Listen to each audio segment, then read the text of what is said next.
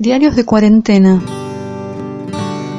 Es un grupo de Facebook donde miles de personas le dan forma literaria a su cuarentena.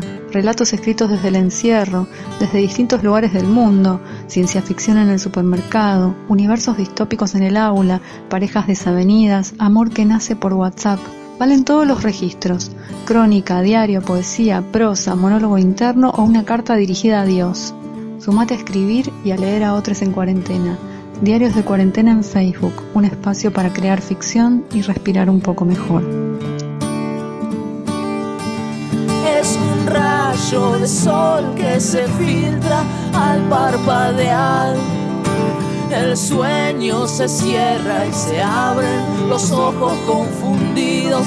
La realidad no siempre es una buena amiga.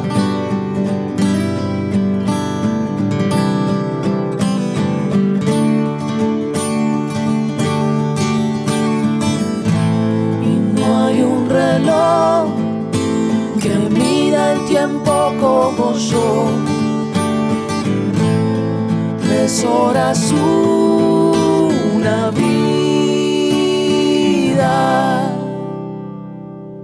Soy Virginia Feynman desde Diarios de Cuarentena en Facebook y hoy quiero compartir con ustedes este texto de Hernán Estatuto. Rubén se pasa varias horas al día mirando videos en el celular con sus anteojos en la punta de la nariz y sus auriculares puestos. Es el primero en saber los nuevos datos sobre los fallecidos en la Argentina y su comparación con el resto del mundo. Con el aire trágico que lo caracteriza, dice que estamos encerrados esperando la muerte.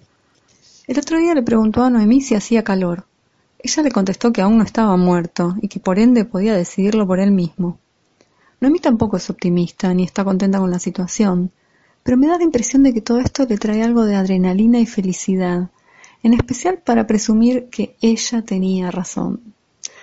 Siempre le reproché que elaboraba sus compras del supermercado como para sobrellevar una desgracia. En algunas cosas ahora nos está viniendo bastante bien. Cada vez que pasamos por el ventanal que da al patio tenemos que mirar dos veces porque nos confunde el falso Rubén. Así bautizamos a una escalera plegable en la que Rubén pone su ropa de salir a hacer compras.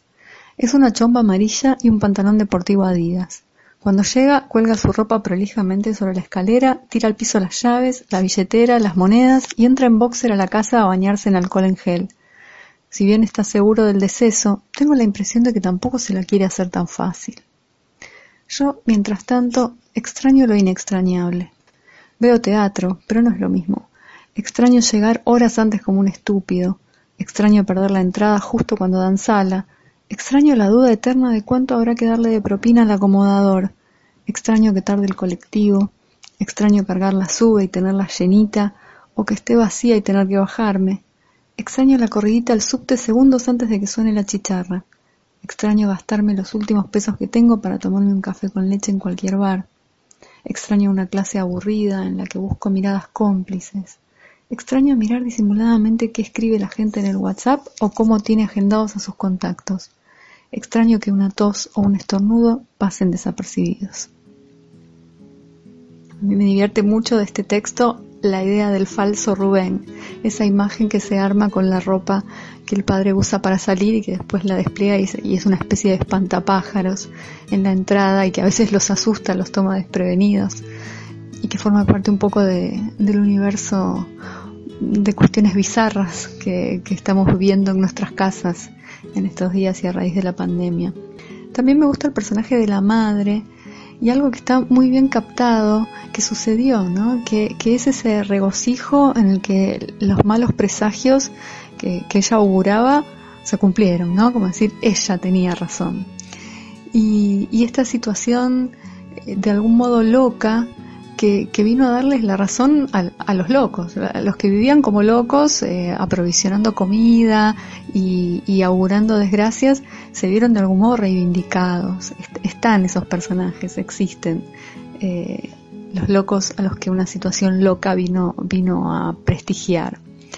Y por último, esa pequeña lista de, de cosas a extrañar que Hernán Estatuto define como, como inextrañables lo que uno nunca supuso que podía llegar a extrañar, lo que llama la atención que uno extrañe, esperar, aburrirse en una clase, viajar mal, no tener plata para la sube, pagar un café con lo justo, valorar lo que casi es imposible de valorar a fuerza de no tenerlo. Muchísimas gracias Hernán Estatuto por este texto tan lindo que escribiste en Diarios de Cuarentena en Facebook.